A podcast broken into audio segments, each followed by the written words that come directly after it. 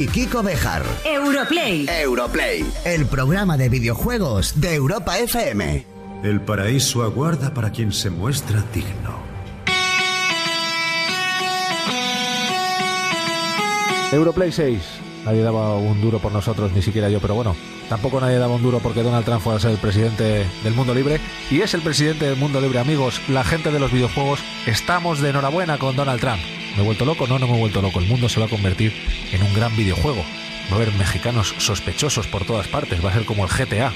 Va a haber una amenaza nuclear constante porque ese señor tiene el botón rojo y cualquier día le da y le liamos. Va a ser el Call of Duty Modern Warfare 2. Pues vamos a vivir en él. Vamos a vivir en el Battlefield también porque tendremos esa amenaza de una tercera guerra mundial por encima de nosotros.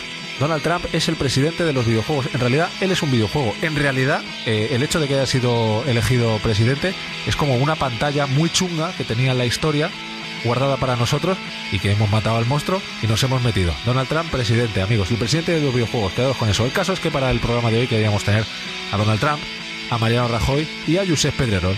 Eh, Donald Trump y Mariano Rajoy, por razones obvias, estamos en un momento en el que necesitamos que los grandes líderes del mundo den un paso al frente y luego Pedrerol porque es un líder de masas como, como cualquier otro.